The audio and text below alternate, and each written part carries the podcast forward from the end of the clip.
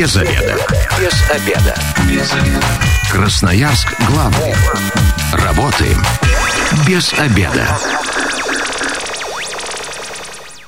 Добрый день, в эфире программа «Без обеда» в студии Елена Васютина. И сегодня в программе «Без обеда» поговорим про ветеринарную помощь домашним животным. У меня в гостях ветеринарный врач ветеринарной клиники Лимпопо Дания Пух. Дания, здравствуйте. Здравствуйте. 219 11 10 работает телефон прямого эфира. Если у вас есть вопросы по поводу лечения домашних животных, звоните 219 11 10. Но вообще мы сегодня планируем поговорить и про вакцинацию, и про стерилизацию, и про э, лечение экзотических животных, потому что Дания специ... Э, специализируется именно на этом. И, а как оказалось, за эфиром мы поговорили, к экзотическим животным относятся все, кроме кошек и собак. Это и хомячки, и э, зайчики, кролики. То есть не обязательно приводить в клинику крокодила, например. А были у вас, кстати, такие случаи? Каких самых экзотических животных к вам приводили? Ну, в основном это у нас кролики, птицы. Очень часто приносят люди, подбирают птицы. Это у нас совы, это у нас коршуны, голуби, ну и другие. Да. В прошлом году у нас была сбитая косуля. И волонтеры подобрали у нас овечку маленькую, где-то двух или трех недель, которую в, последних, в последующем они, соответственно, полечили, и уже овечка живет в сельскохозяйственном предприятии. То есть люди находят этих животных, при, приносят к вам на лечение, но потом в естественную среду уже выпускают? Здесь в зависимости от тяжести заболевания, от травм. Если, соответственно, это переломы, Э, то мы связываемся с реабилитационными центрами э, городов э, России, это в основном Новосибирск, и отправляем туда. То есть людям даем контакты, и они отправляют туда на реабилитацию, где птица реабилитируется и, соответственно, выпускается уже в собственную среду обитания, либо уже остается жить у волонтеров. Но если говорить про экзотических животных в привычном для нас понимании, это вот сурикаты, крокодилы, попугаи какие-то. Кого красноярцы заводят чаще всего, кого приводят лечить и на вакцинацию, может быть? В основном это кролики, это морские свинки, это хомяки, волнистые попугаи, карелы, ну и сейчас очень модно уже жако, эклектусы, ожереловые попугаи, александрийцы, ну такие более большие породы птиц змеи, рептилии, ящерицы, хамелеоны. Змеи, рептилий их вообще хватает и очень много много, почти каждый день сталкиваемся на приемах с, именно с рептилиями. А это у нас красноухие черепахи, это у нас сухопутные черепахи, ну и другие. Крокодильчиков никто не приводил еще? У главврача нашего Зотова Яна Вячеславовны был случай, когда она действительно лечила крокодила невероятно просто. Ну и, кстати, сегодня вы рассказываете, что есть еще такая услуга, как стоматология для животных, в том числе экзотических, и для собак и кошек. Правда это? Нужно им, им тоже зубы лечить? На самом деле, да, у кошек, у собак, также и у экзотических животных есть патологии зубов но они привыкают с этой болью жить, и люди очень часто замечают это на последних стадиях, когда уже а, видят а, и слышат плохой запах из ротовой полости, и обращаются очень часто уже с гнилыми зубами, когда их требуется удалять. Поэтому с профилактической целью собачкам, кошкам тоже нужно чистить зубки. Ну, соответственно, это грызуны и зайцеобразными э, животными, там свой уход, это правильность питания. То есть основ, основа рациона у кроликов и грызунов, если мы говорим о таких, как морские свинки, э, дегу и так далее, это основа рациона должна быть сено все-таки. Мне представляется, что животному можно зуб только вырвать, например, или пломбу тоже ставите. А почему? Первоначально делается ультразвуковая чистка зубов, соответственно, если обратились а, вовремя, если зуб сломался, то тогда там уже рассматриваем, ставятся и коронки, ставятся и пломбы, ну и удаляются зубы. Коронки э, животному, виниры еще пока не ставите? Пока... Брекеты? Ну, в данный момент я только начинаю специализироваться, но есть клиники, которые занимаются многими проблемами зубами, ну, именно стоматологией. Ну, для меня шок, потому что я думала, только вырвать э, зуб можно, если он болит, а оказывается, можно и сохранить, и, и даже эстетическая стоматология для животных, чего только не придумали. Но ладно, давайте тогда вернемся к нашей основной теме про ветеринарную помощь домашним животным. Как понять, что животное нуждается в медицинском медицинской помощи, как понять, что у него наступило какое-то недомогание? Ну, в первую очередь нужно следить за аппетитом у животного. Если аппетит начинается снижаться, это может говорить о заболевании. Это повышенная жажда либо животное, наоборот, отказывается от воды. Это патологическая рвота. Если там рвота бывает однократно, если животное переело, то такое может быть. Если рвота повторяется в течение дня, либо повторяется на следующий день, соответственно, это тоже есть процесс такого, что это любое заболевание. А, во-вторых, это если оскуднилась шерсть кожа стала какой-то дряблой, э, появляются залысины, да, либо какие-то другие патологические процессы, слюноистечение. Если увидели, что животное что-то съело, к примеру, игрушки, кошки любят поедать все в том числе нитки, иголки, поэтому нужно прятать, то тоже чем раньше обратиться в ветеринарную клинику, тем, соответственно, прогнозы более благоприятные. И процесс лечения, скажем так, будет благополучной и в меньшей степени по времени, чем запустить данное заболевание. То есть заниматься самолечением ни в коем случае не стоит или можно вот какую-то первую помощь все-таки оказать? Есть определенные, да, первая помощь, но в этом случае я всегда говорю владельцу, лучше позвонить в ветеринарную клинику, и если нет опасности к жизни животному, то ветеринарный специалист даст э, какую-то консультацию, что мы можем сделать в данный момент, чтобы не навредить потому что очень часто используют те препараты, которые могут навредить и, наоборот, в последующем усугубить течение заболевания. В этом случае мы говорим, лучше позвоните, и врач скажет, что дать вашему питомцу. Есть какой-то список болезней, которыми чаще всего животные в Красноярске болеют? Вот с чем чаще всего обращаются к вам э, клиенты?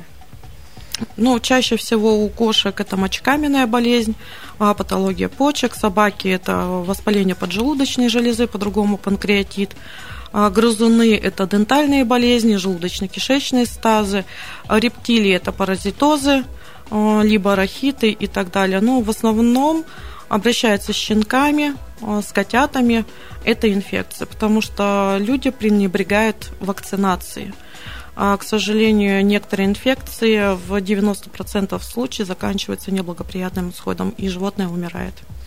То есть вакцинация – это вообще задача номер один, которую должен обеспечить э, хозяин животного? Обязательно. А, потому что, как мы говорим, мы все ходим на улицу, сейчас очень много бездомных животных, а, которые могут переболеть инфекционным заболеванием, но они будут как раз-таки являться инфекционным агентом, то есть они могут перезаразить наших питомцев. Соответственно, мы идем домой, мы всю инфекцию несем на обуви, на одежде.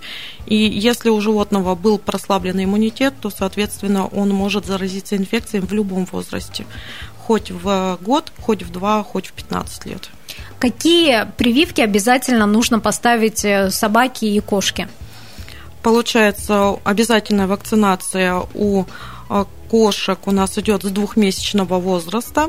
Далее идет ревакцинация от 20, через 21-28 дней, дальше в год, и далее ежегодно. Да.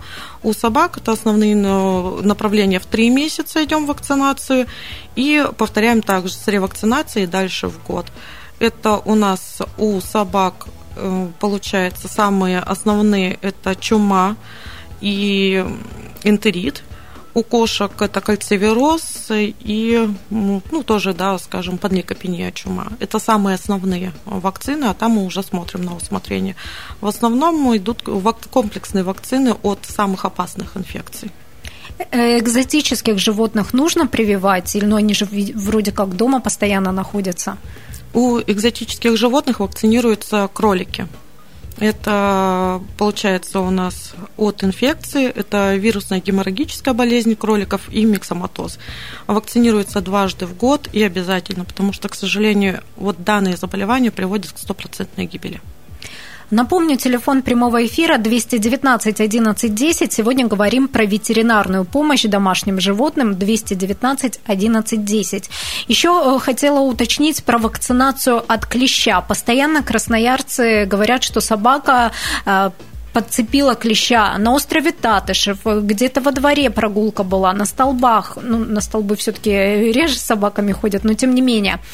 Необходимо это или для животных не опасно?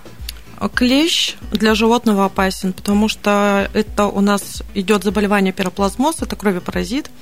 К сожалению, очень часто это заканчивается смертельным исходом, если вовремя не обратиться.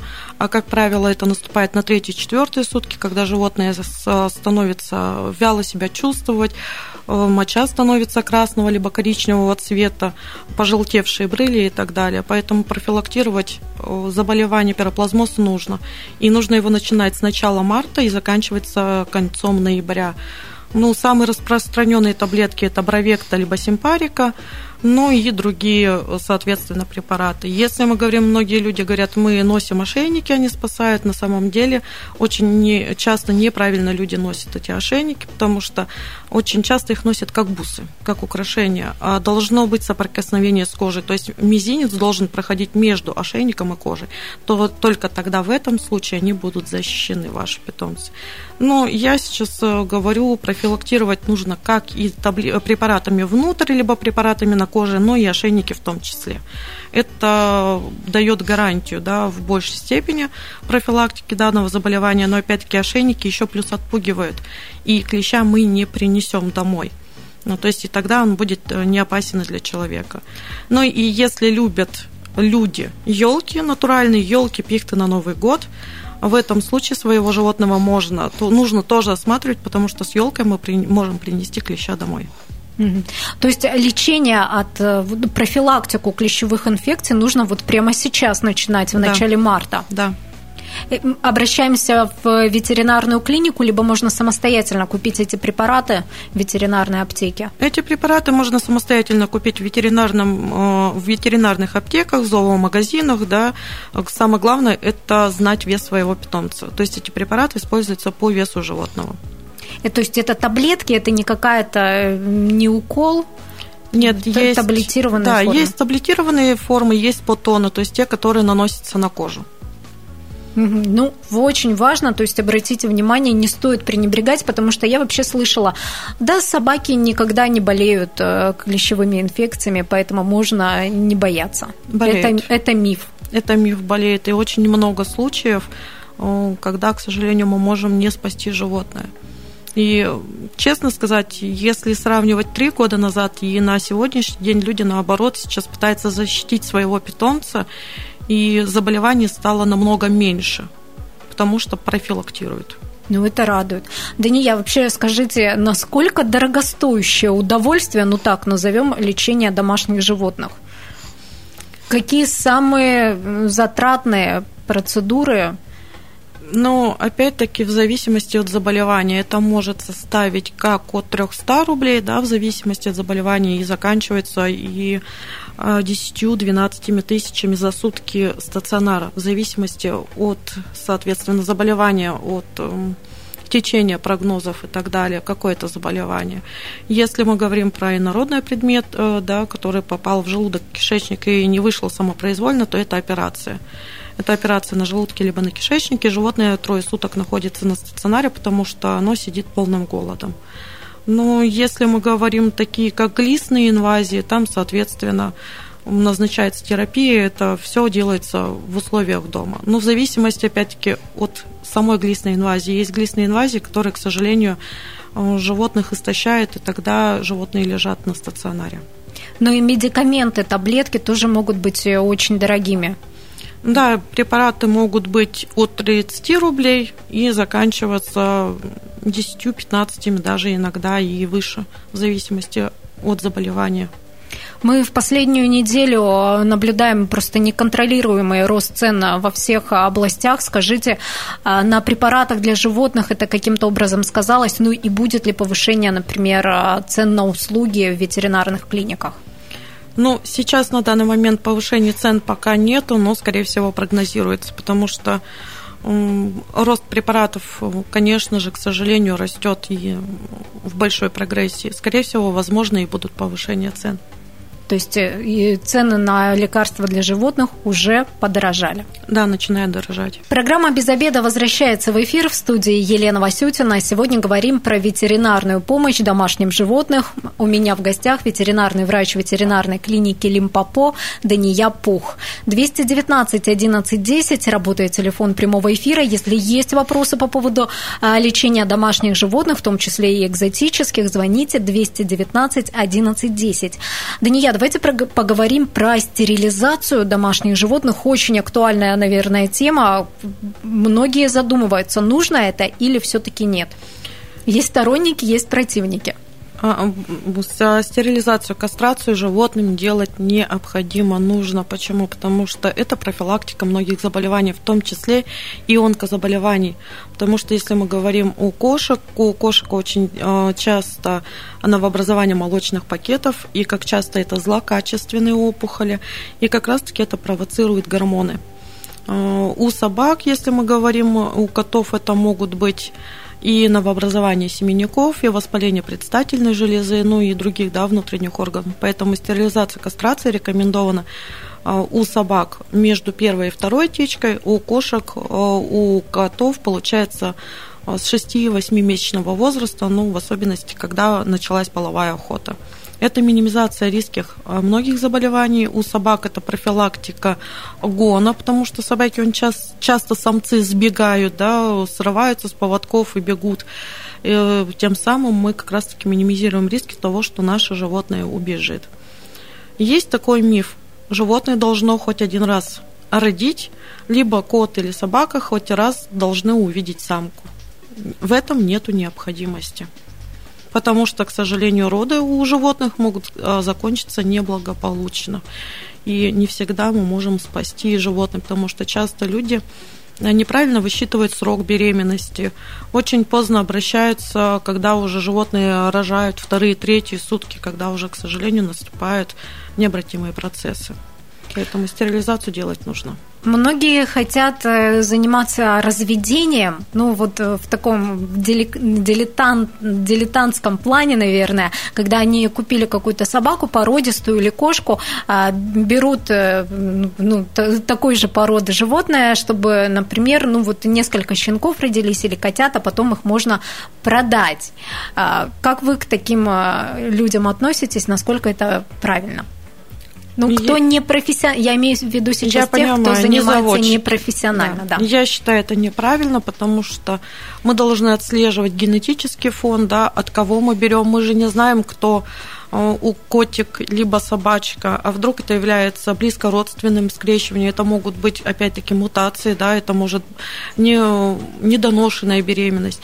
Ну и я всегда говорю, если вы хотите, чтобы ваше животное забеременело, родило, первоначально обратитесь за консультацией э, к специалистам, для того, чтобы вас могли проконсультировать, как правильно вести беременность, э, какими витаминами, либо какими кормами кормить вашего питомца во время беременности, после беременности, как отследить, когда наступают роды. Э, какая помощь нужна первая необходимая да, при начале родов и так далее. А не так, что ой, у нас начались роды, что нам делать, когда это звонит и в 2, и в 3 часа ночи, да, и людям начинаешь, у людей начинает паника, когда животное должно спокойно рожать, они его хватают в охапку, э, едут в ветеринарную клинику, животное начинает стрессовать, и, соответственно, есть свои патологии. Поэтому я говорю, хотите, чтобы ваше животное родило, обратитесь за консультацию к специалистам. Ну и опять-таки э, есть определенные скрининги, это УЗИ по беременности в разные сроки, их тоже необходимо сделать, особенно на последних этапах родов, для того, чтобы увидеть, есть ли сердцебиение у плодов, нету сердцебиения у плодов, есть ли замершие беременности, либо нету, для того, чтобы минимизировать риски для вашего питомца в первую очередь. Все как у людей получается, да, практически? Да. да. Вы сказали, что нужно витамины принимать, а, ну, если животное там, э, ждет потомства. В, в обычной ситуации нужно давать витамины своим домашним животным? А здесь зависит от того, какое питание. Если мы говорим о том, что вы сидите на натуральном питании, а, то здесь я говорю так – пожалуйста, обратитесь, э, соответственно, к ветеринарным диетологам, которые составят рацион из ваших э, видовых особенностей вашего животного, возраста вашего питомца, ну, опять-таки, если есть какие-то заболевания. Если вы находитесь на производственных кормах, и это корма премиум, супер премиум класса, то тогда витаминами ничего добавлять не надо, потому что корм содержит полностью все микро-макроэлементы. Но чем лучше производственное питание от натурального питания, потому что в, очень часто многие заболевания мы профилактируем кормами. И, к примеру, кошки это самые такие из привередливых животных, которые с натурального питания на корм могут не перейти. И тогда это усложняет да, процесс питания. Ну, соответственно, здесь э, лучше все-таки производственные корма. Ну и, и опять-таки, почему лучше производственные корма?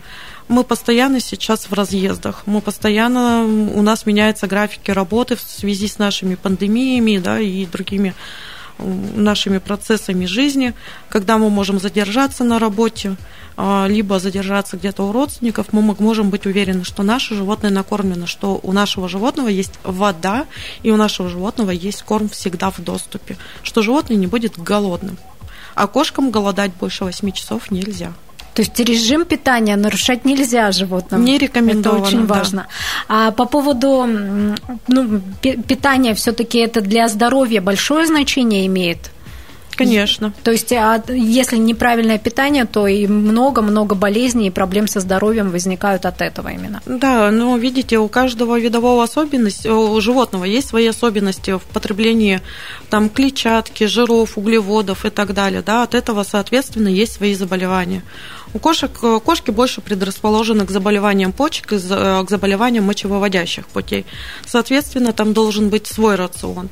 У собак наоборот. У кроликов это другое питание, у морских свинок это другое питание, да, и у каждого животного, чтобы минимизировать риски всех заболеваний, нужно правильное питание. Я так понимаю, э, э, слушателям, которые сейчас только думают о том, заводить домашнее животное или нет, нужно прикинуть, э, насколько это растратно. И вот такое питание, особенно если это специализированное питание для кошек и собак, будет стоить недешево наверняка.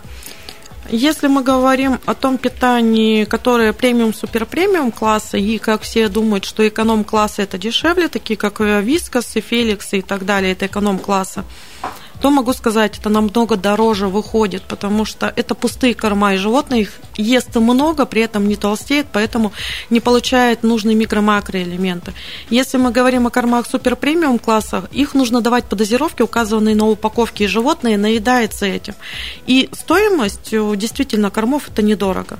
Но я всегда говорю так, если вы собрались завести какого-то животного себе питомца, сначала взвешите все за против. Это первое. Второе. Сходите на консультацию к ветеринарным врачам которые дадут правильную рекомендацию, как завести котенка, собаку, экзотическое животное, а что нужно для его старта, для того, чтобы животное в последующем радовало глаз.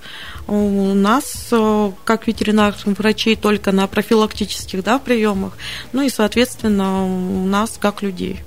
Поэтому лучше сходите сначала на консультацию и узнайте о особенностях всех видов животных. И потом взвешите, а стоит ли заводить животное. Чаще всего красноярцы берут э, животных для ребенка, чтобы ребенок развивался, играл, чтобы ему весело было.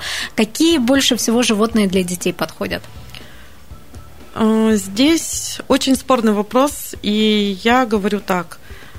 Для детей до 13-14 лет не подходит ни один из видов животных потому что вся ответственность ложится на плечи родителей. Если вы захотели завести ребенку какое-то животное, знайте, что за этим животным должны следить вы.